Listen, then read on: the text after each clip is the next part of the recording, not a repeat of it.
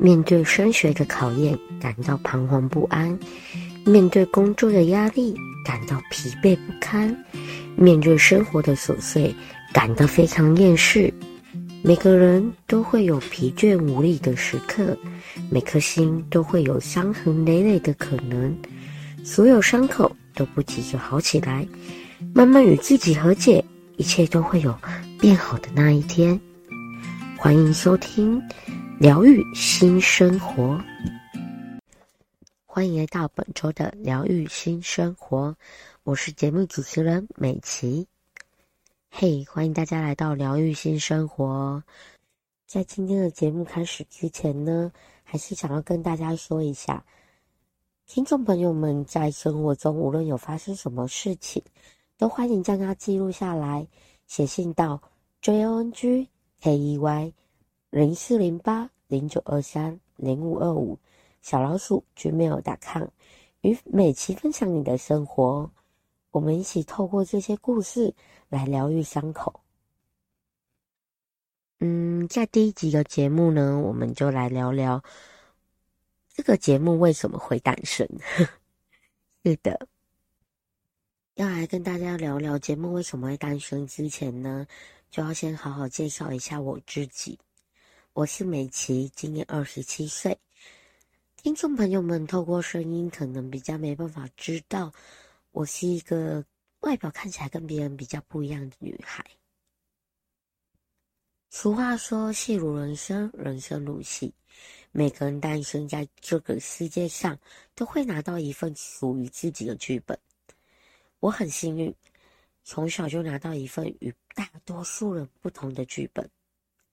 在大约一两岁时吧，就因为脊髓损伤，导致于我行动不便。平日行动就只能依靠别人协助啊，或者是电动轮椅代步。因为行动不便的关系，在生活中总是会遇到很多困难，这些困难可能比别人多了好几十倍。像是，如果你很向往某一间餐厅，然后千里迢迢的去到那边之后，发现并没有无障碍设施，你就只能忍心的割舍。然后默默的放弃，像是我那个时年代呀、啊，无障碍环境还不是那么的提倡，所以在学校可能会遇到一些不方便的地方，无障碍厕所，轮椅进去之后旋转空间不足之类的。嗯，也很多时候外界会帮你贴上各式各样的标签。因为你行动不便，因为你肢体上有所限制，他们就会觉得你这个做不到，那个不方便。然而那些标签可能不属于你，但是你还是得默默承担。因为生活中一路走来，其实默默承受了很多的伤口，所以就会想说：诶，我可以怎么做？然后。尽我的所能，尽我的力量，带给别人更多的温暖。所以想着想着，因缘际会下，就有机会成立了这个节目。我真的很开心，可以在这边陪伴着大家。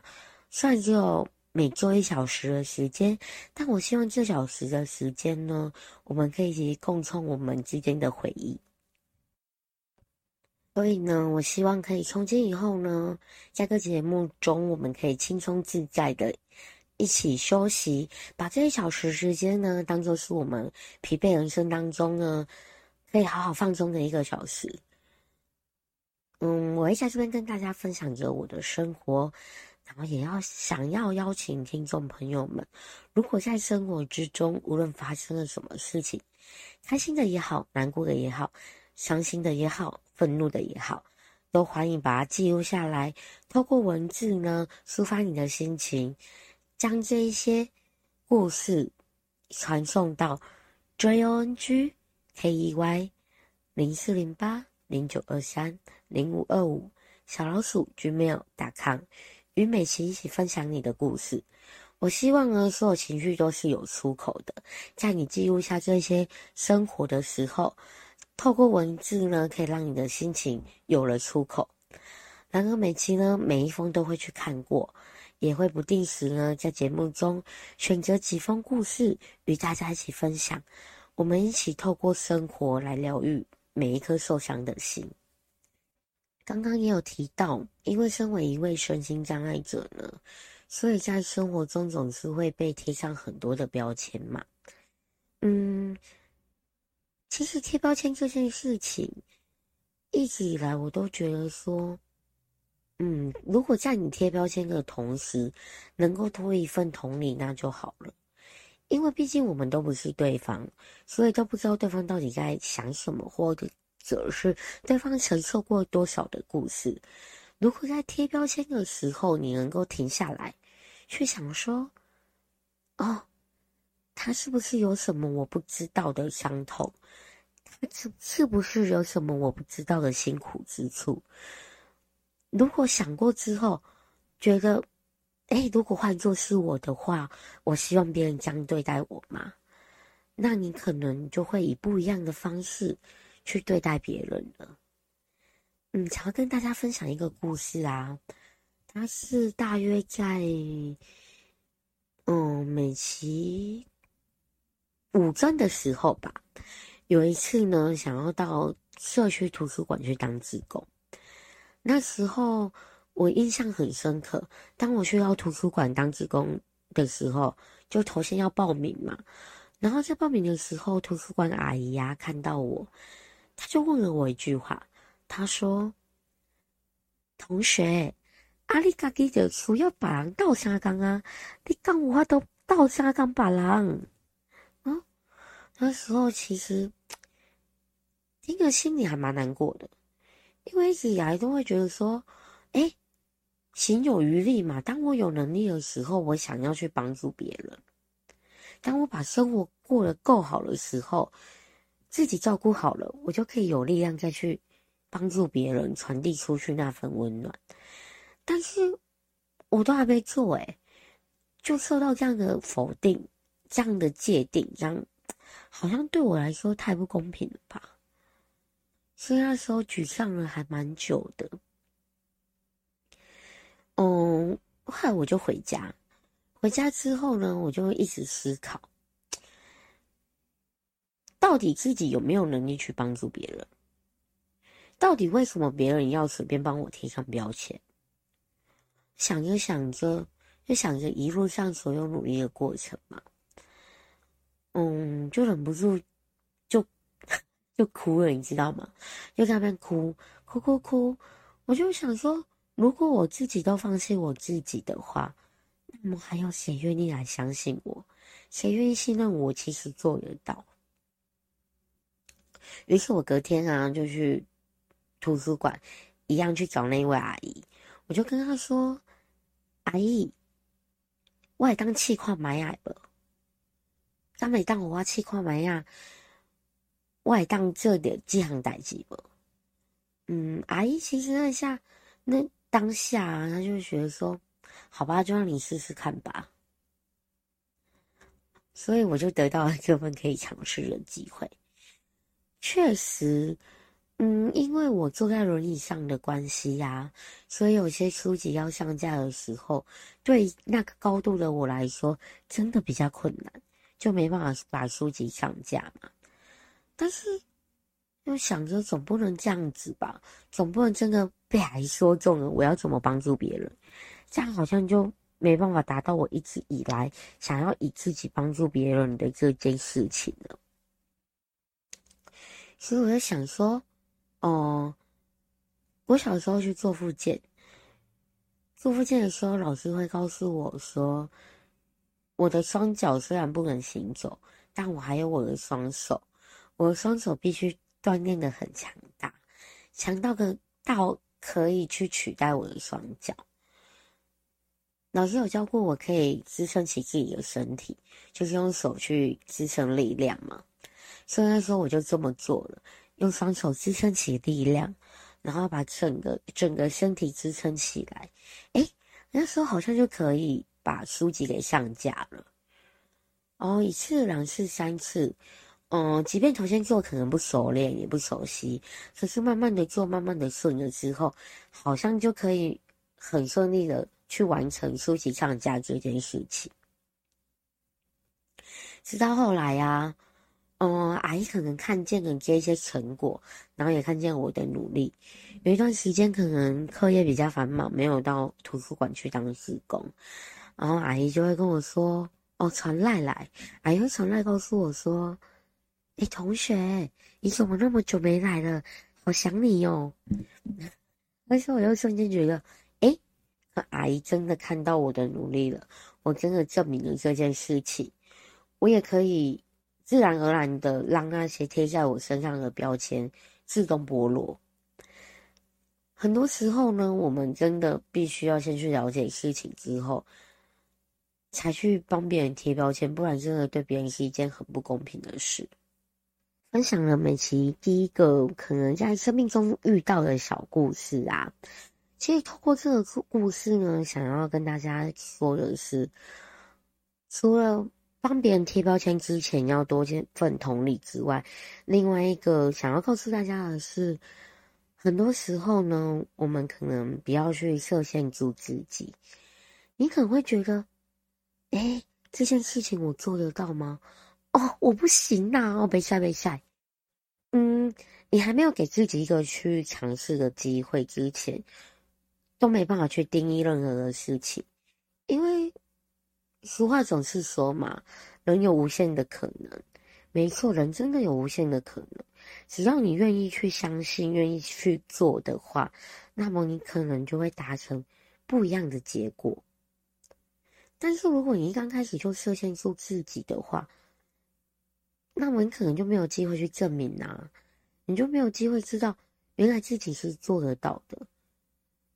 嗯，美琪即将出版属于自己的书籍，在出书籍之前呢，跟出版社的顾问去谈聊过。那时候呢，出版社的顾问就问过我一句话，他说：“身为一位身心障碍者啊，在成长的过程中。”有没有某一刻让你觉得别人是应该帮助你的？其实，嗯，听到这个问题的时候，我愣住了。我想说，诶，原来外界可能对身心障碍者会有这样的刻板印象，可能很多时候会觉得，诶，身心障碍者需要别人的帮忙。但是对我来说呢，从以前。到长大，嗯，出去出去外面啊，会遇到一些可能很热心的民众。你也知道嘛，台湾最美的就是人情，对，就是很热心的民众看到你需要帮忙的时候，就会来跟你说：“小姐，你需不需要帮忙？小姐，我该怎么帮你才适合？”嗯，当时其实我都会礼貌性的去婉拒。因为我会觉得说，如果我有能力做到这件事情的时候，我可能就不太想要让别人来帮我。我怕别人来帮我之后，我就会产生依赖，就会觉得啊，反正遇到什么事情，别人就会来帮我啊，别人一定会帮我啊，我就不用自己努力啊，我也不用自己想办法寻求方式啊，别人一定会帮忙。久而久之，你就会产生依赖，然后你就会觉得说别人应该要帮你，但是我会去婉拒别人，是因为我想要自己做到。我认为你只要不给自己设限的话，你可能就可有可能会做到这件事情。所以我总是会婉拒别人，并跟别人说明我想要自己做的一些理由啦。因为你知道，其实人是有惰性的。因为，对你产生了惰性之后，你就会觉得别人应该帮你的，所以我才会去婉拒别人，想要自己做到。当你自己去做的时候，你会发现其实是可以做到的。你做完之后也会很有成就感的。你就会发现，其实障碍不是一份障碍，不是外表上的障碍。而是发自你自己内心。你只要设限住它了，你只要认为它是一份障碍，那么它就会是一份障碍。第一段节目中呢，跟大家分享到这个节目为什么会成立的主因，以及呢，每次身为一位身心障碍者，在生活中会遇到的一些事情，然后那些生活故事呢，想要跟大家来做分享。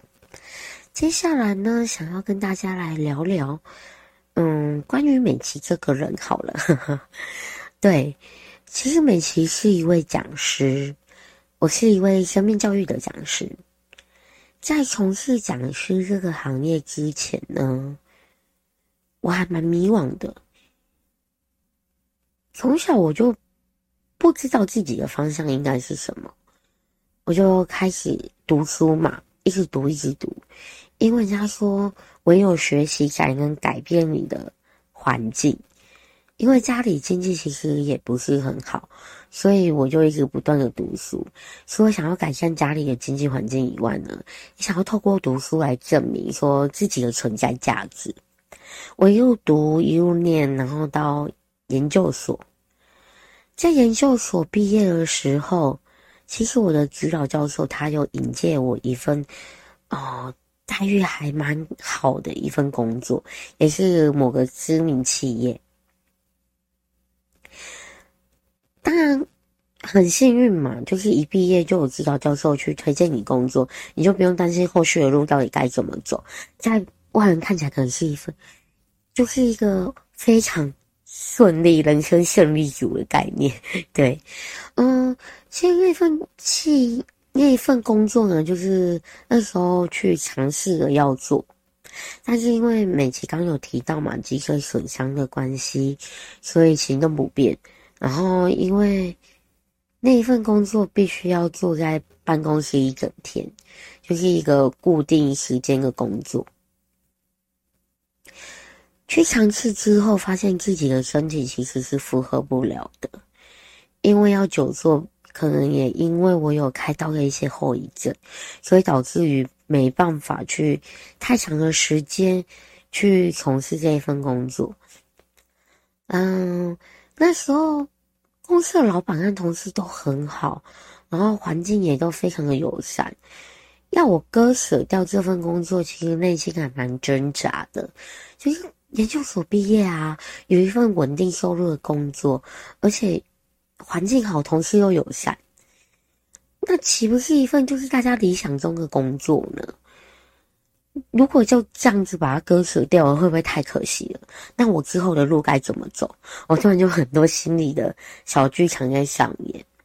但是因为身体真的没办法负荷，所以也不得不割舍嘛。做割舍这个选择之后呢，我将近有一段时间都陷入在迷惘之中。我该怎么办？我该怎么做？家里可能经济环境没有很友善，然后因为家人生病，所以所有经济压力可能都落在我一个人身上。我可以怎么做？我想着想着啊，嗯，还是想不出答案。对对 对，就可能还是一样很纠结，每天都不知道该做什么，很彷徨，每天就是陷入在那个焦灼之中，天人交战的感觉。否定了自己，觉得找不到存在的价值，我很没有用，所有负面情绪都这样子一次出来。我可以怎么做？不断的问自己。嗯，某一天呢，有一位认识的朋友，他就传了一个，嗯，高雄市政府劳工局的一个比赛甄选的资讯给我。我看一下，诶，那是就是。生命故事演讲比赛，我那时候紧张的时候，我就会觉得说，我可以做得到吗？我有什么生命故事可以带给别人吗？那时候想着想着，我想起了大概是大学时期吧，某一次我申请了某个单位的奖奖助学金，那时候。嗯，在众多的优秀的得奖者之中呢，主办单位打电话给我，他跟我说：“嗯，想要听听我的故事。然后那时候他就说，跟同学，我们想要听听你的故事。我接到电话还蛮错愕的，我的故事吗？我要怎么说？嗯，我要说什么？在这么多优秀的得奖者里面，为什么要选择我的故事？我在想，我可不可以真的去，嗯，做好这个任务，完成这个任务，去跟别人分享我的故事？那时候就想着到说，嗯，爸爸以前告诉过我，不要去害怕任何的考验，因为它会带给你成长，所以我就答应了。对，我就答应了，我就去完成这件事情。哦，我印象很深刻，那时候我上台去分享我的生命故事的时候啊，在我讲着讲着，台下的观众有的可能，呃，频频的点头，有的不停的拭泪。那一刻，我真的体会到，生命是可以影响生命的。原来我的故事是可以带给别人影响的，可以带给别人一些什么启发。我真的很感谢，他说我心里充满了触，嗯，很多感触，就会觉得说，哎，我可能就只是一个平平凡凡普通的人，可能。因为外表跟别人有一些不一样，但是我也是跟别人一样，嗯，努力过好自己的生活而已。我凭什么去分享我的故事？我可以带给别人什么？但看到大家的反应呢、我就瞬间觉得，哦，原来我可能可以用我的力量带给别人一些什么。所以当在拒绝了，就是嗯，研究所毕业之后，拒绝了。教授引荐的那一份工作之后，陷入了迷惘，然后陷入了迷惘，又接到了就是认识的朋友给的演讲比赛的简章之后，想起了大学那一段故事。哦，那时候我就决定说，那去试试看吧。很多事情你不试，你永远不知道结果，你试了才会知道啊。即便结果可能不是你。意料之中的，但也没关系。你愿意去试，你愿意给自己机会了。相信每一次尝试一定都会带来一些什么，都会有所成长的，不会什么都没有。所以我就愿意去试了，我就报名了演讲比赛。在演讲比赛的那天，天啊，我看到好多好多的很优秀的一些参赛者啊。各自有各自不一样的故事，像是可能有，嗯，视障朋友，哦，有一位视障朋友，他是在劳工局工作的。哦，我看到那位视障朋友的时候，我就想说，哇哦，这位视障朋友真的很棒，很优秀，就是他不为自己的一些障碍。然后反而很积极乐观的去生活，然后不不只是各方面都表现很优秀，也有很多才华，像是唱歌啊，天哪，歌声实在太棒了，是我一辈子都没办法做到的。对，然后嗯，可能还有一些可能像是罕见疾病的朋友，好，罕见疾病的朋友，他是一位创业家，哇。就是不为自己身上的一些困难，然后还想要去创业，完成自己的梦想。我想说，糟糕了，我好像没有什么是，嗯，可能比别人更厉害的地方。但是那时候我就想说，天生我材必有用啦。或许可能我也有一些什么长处之处，只是自己没有发现而已。对，所以我。还是参加了这个比赛，最终很幸运的得到了很棒的成绩，也因为得到了这样的成绩，所以得到了生命讲师的培训机会。有这份机会之后啊，就开始去训练自己的口才啊，然后表达能力啊，语言啊，书写相关的能力。很感谢那时候是。嗯，两位很厉害的老师所带领，一位是金钟奖得主刘明老师，另一位是金马奖得主李淑珍老师。在两位优秀老师带领之下呢，我逐渐看见自己一步一步的成长。那时候想说，哎，嗯，果然你只要有付出努力，所有努力都一定会反映在你的表现之上，你一定会有成长与收获的。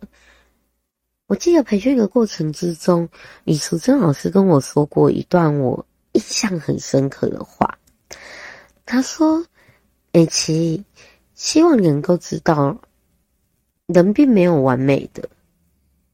你要为你的不够好大声的笑，大声的喝彩，因为你拥有那些不够好，所以你才能够越来越好。也因为李时珍老师的这番话，我就告诉自己：对啊，我要试着去接受自己，无论完美的，无论不完美的，我都要去接受。因为当你愿意去接受你自己的那一刻起，你才有机会变得更好。如果你开始去嫌弃你自己，你自己就不爱你自己了，那你永远没有机会变得更好。你如果没有机会变得更好的话，你当然啊，你怎么可能会继续完成你想完成的事情，继续朝向你想朝向的方向？所以，其实我也蛮感谢那两位老师，嗯，不厌其烦的去教导我，告诉我说：“哎，原来我可以变得更好。”对，跟大家分享美琪是如何成为一位生命教育讲师的。嗯、呃，成为生命教育讲师之后，也到了各大学校去演讲。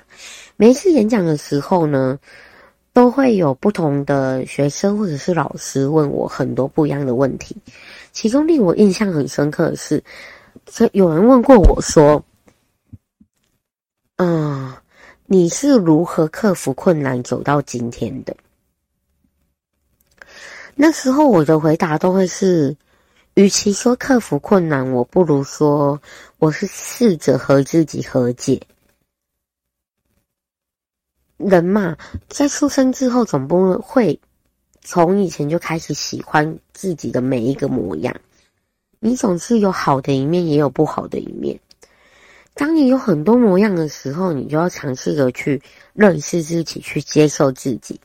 你不能只接受自己很好的一面，然后却不喜欢自己不好的一面，不行，因为那都是每一个你，每一个你都是你自己。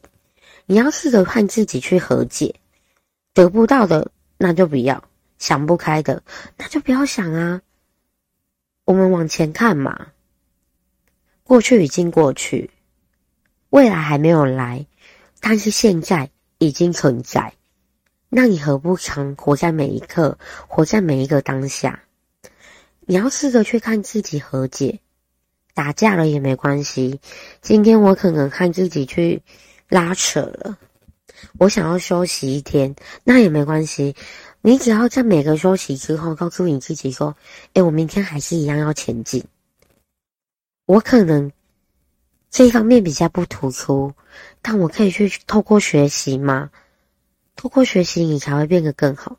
我透过学习让自己变得更好。我是不是可以继续努力，继续尝试和你自己去和解？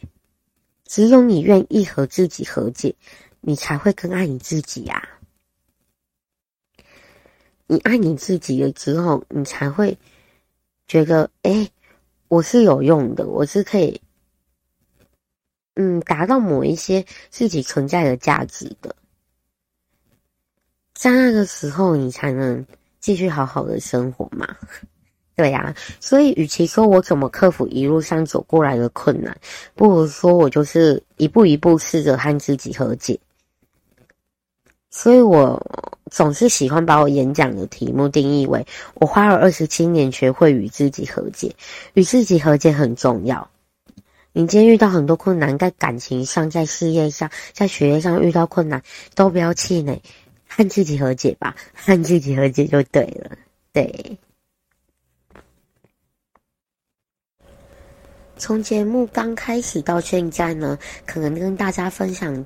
的就是美琪怎么突破自己肢体障碍去当志工，以及美琪怎么去从迷惘之中找到自己的分方向，去成为一位生命教育讲师，都是我想要以自己的力量让别人变得更好，去帮助别人的一些故事。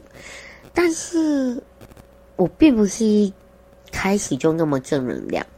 也不是一路走来非常的顺遂，也是曾经在黑暗之中寻找着光芒，在彷徨之中流下了无数的眼泪。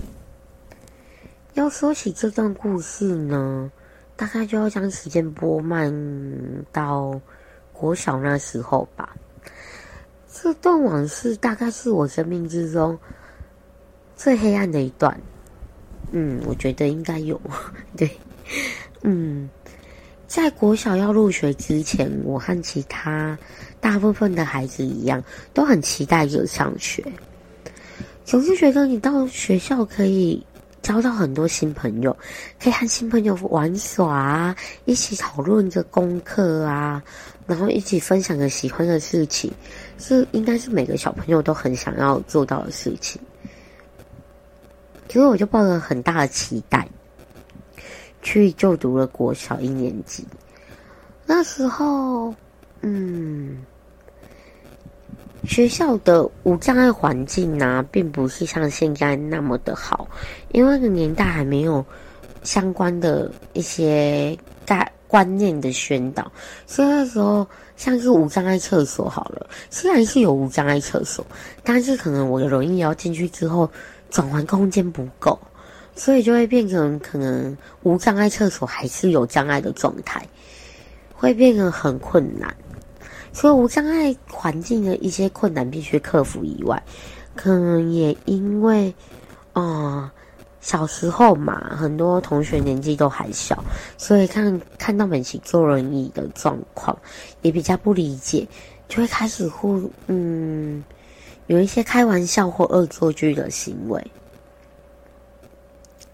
班上可能有一些同学就会开始想要恶作剧，然后我印象很深刻，就是有一次啊，哦，大约是在某年的冬天吧，就是我去到学校之后打开门，然后映入眼眼帘的这样就是同学将我的书籍掉在丢在地板上，然后丢在地板上，并且就是可能嗯有踩过。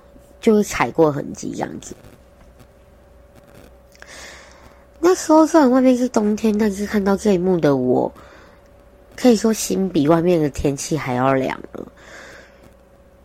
我那时候很无助，我很无助，很无助的只能哭泣嘛。毕竟那时候年纪真的还蛮小的，就只有国小一二年级这样子。在那么小的年纪之下，你根本没办法去好好的面对这件事情，也没办法去处理呀、啊。然后一次、两次、三次，同学的恶作剧行为就越来越严重了。有的时候，可能老师会请他们来帮助我，协助我一些事情，但他们就会说：“啊，为什么要帮助葛美琪啊？为什么帮助他？为什么？”然后就会，哦，对，那时候好受伤，就。嗯，有一个观念就是，同学互相帮忙嘛，我们要可能有很很有爱的去相处，但是却得到这样的回应。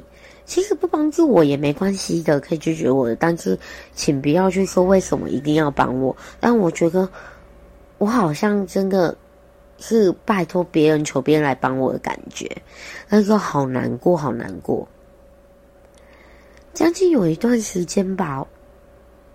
我不爱上学了，我开始觉得上学对我来说是一个噩梦，每天都必须到学校遭受同侪之间这样子恶作剧的行为，一天之内可能会有上上十个以就十个以上的人来嘲笑你，或者对你做不适当的行为，我真的很难过。对，然后那时候，嗯。就让自己渐渐困入黑暗之中了。不喜欢讲话，不喜欢人与人之间的互动。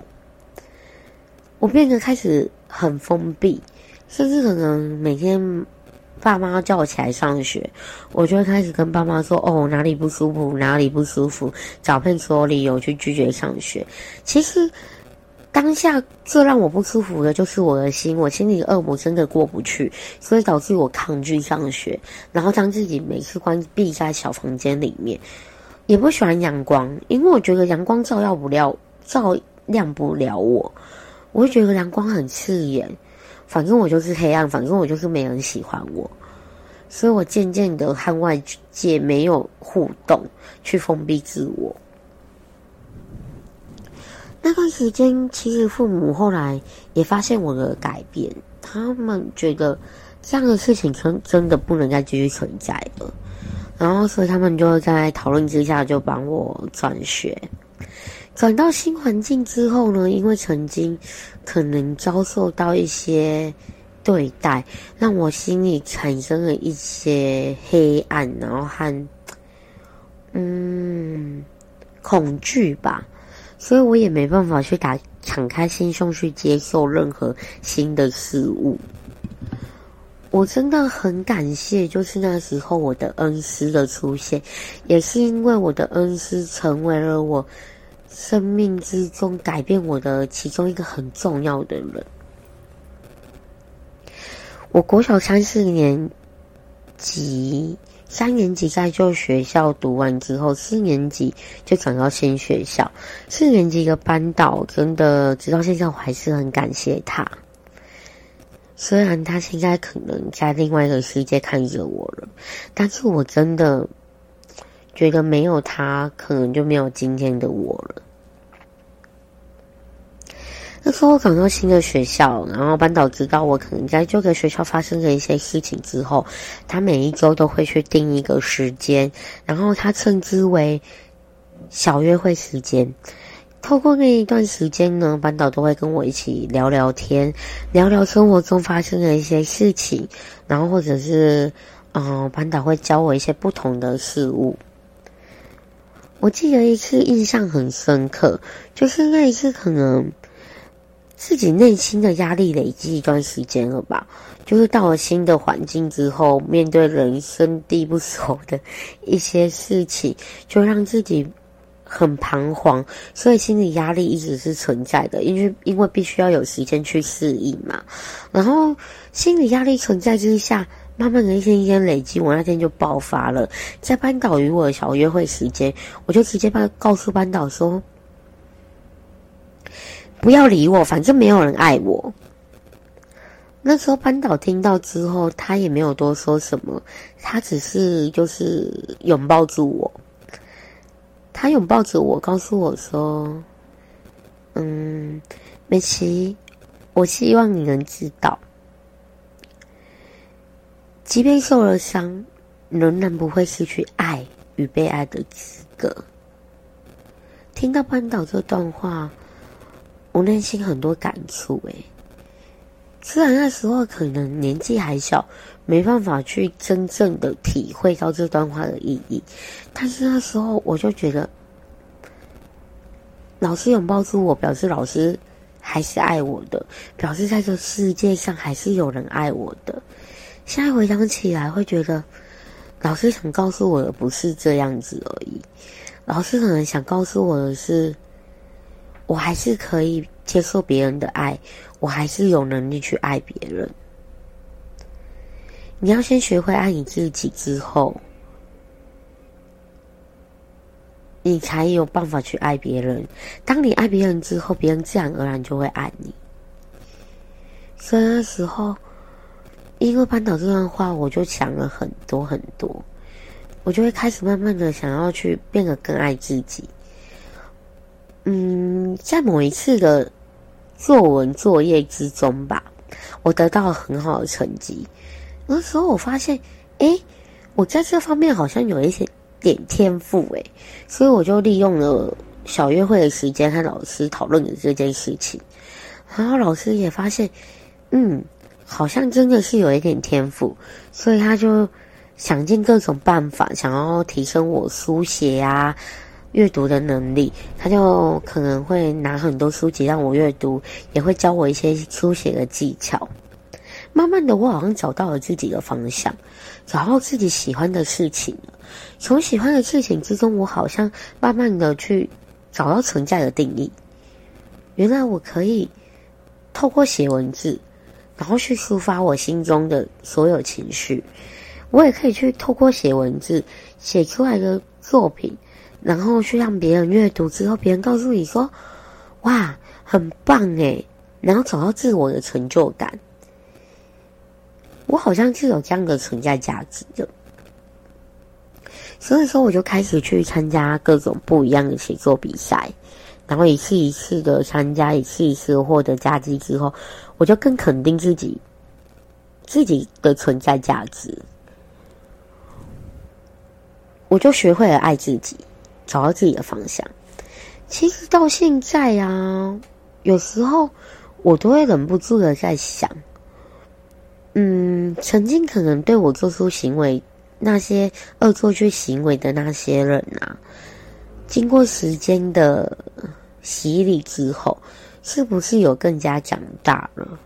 现在的他们是不是知道什么事是可以做的，什么事是不可以做的？是不是更加善良的活着？如果是这样，那就好了。年少轻狂嘛，哪有谁一刚开始就知道怎么让自己变得更好？没有嘛。所以，嗯，透过这样子，我也希望他们能够知道，即便可能曾经对我有一些伤害，但他们。今后如果知道该如何变得更好的时候，要好好的爱这个世界，好的好好的爱其他人，因为爱嘛，总是可以克服一切的，对。所以这样子一路走来，无论是经历经了霸凌的时期，历经嗯社会大众的。异样眼光，或者是贴上不属于我的标签，到自己找到属于自己的存存在价值，找到属于自己的方向。这个我都很感谢，嗯，所有帮助过自己的人，然后也很感谢那个勇敢的自己。别人总是会说，你要好好感谢去伤害过你的人，但是我自己会觉得说。比起感谢那些伤害过我的人，我更感谢的是我自己，因为在无数个黑夜、困难之中，被别人伤害之后，那一份心灰意冷的感觉之中，能够勇敢站起来的，就是我自己，就是每一个你们自己，因为你们自己走过来了，因为你们去勇敢克服了，所以才能茁壮你自己。所以你要感谢每一个去陪伴着你、陪伴着你的你自己，不要害怕孤单，至少最后你还有你自己是可以陪伴着你的。我刚刚也提到嘛，总是会有人爱你的，就如同班导跟我说，永远不会失去爱与被爱的资格。所以很开心能够透过这个节目陪伴着大家，让大家知道大家并不是自己一个人。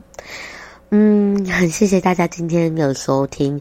收听我从头到尾的碎碎念，对，就跟大家一起分享一些小小的故事啦。希望透过这些故事，让大家知道，诶，你们真的是被爱着的，真的是可以变得更好的，不要去害怕。嗯，也希望呢，可以看见大家真的写信来告诉我说。自己可能在生活中遇到什么事情，然后也希望能够跟我说，透过这样的节目，然后能够让大家一起来这边休息，是一件很棒、很幸福的事。我很感谢我这份荣幸可以陪伴着大家，谢谢大家今天的收听。对，别忘了每周五中午十二点到下午一点，美琪会在这边陪伴着大家。疗愈心生活，我们下周见。